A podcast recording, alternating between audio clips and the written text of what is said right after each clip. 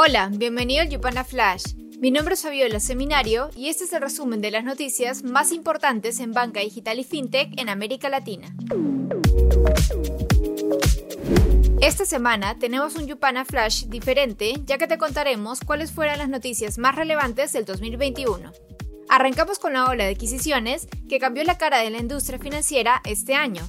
En junio, Credijusto adquirió el banco Finterra, el primer caso de la región donde una fintech compró un banco para acelerar su crecimiento. Esta operación abrió puertas para que otros jugadores del sector agilizaran sus movimientos. Por ejemplo, la filial de Nubank en México también compró en septiembre la sociedad financiera popular Acala, lo que habilita al unicornio a captar ahorristas. La jugada luego fue emulada por la fintech argentina Walla, que adquirió el banco ABC Capital de México en noviembre tras su imposibilidad de abrir nuevas cuentas a través de su ex socio Belanea, quien no logró la licencia de operación por parte del regulador.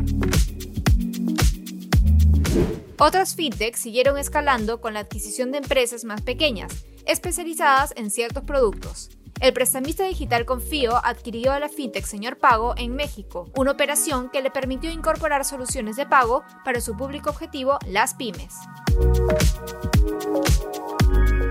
En la otra acera, los bancos, con una necesidad de innovación importante, también optaron por las adquisiciones. El Banco de Crédito de Inversiones de Chile compró en junio a la fintech Pago Fácil con el fin de reforzar su plataforma de pagos y su capacidad de integrarse a miles de comercios.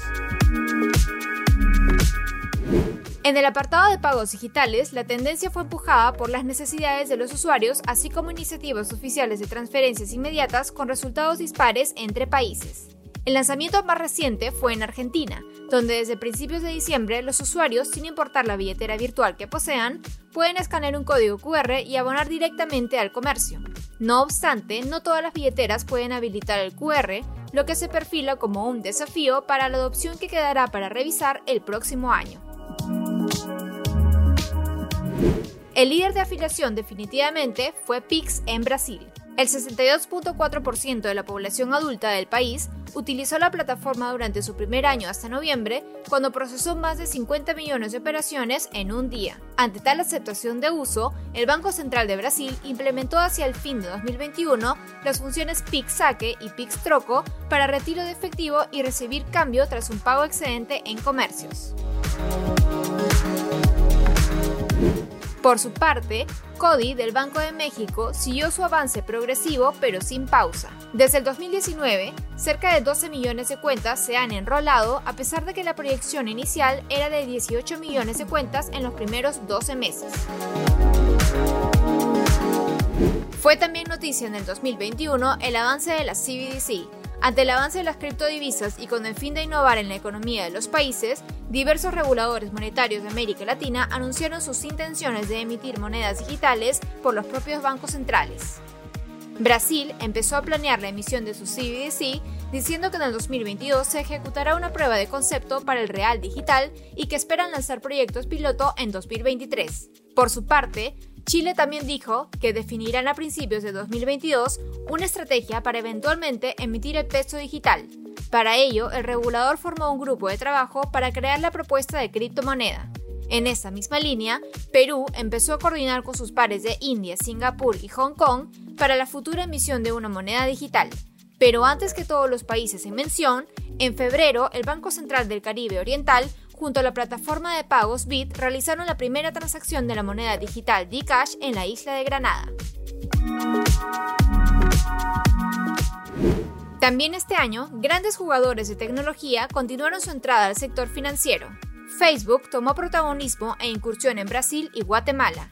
En marzo, el Banco Central de Brasil aprobó que WhatsApp iniciara transferencias entre titulares de tarjetas Visa y Mastercard bajo el programa Facebook Pay.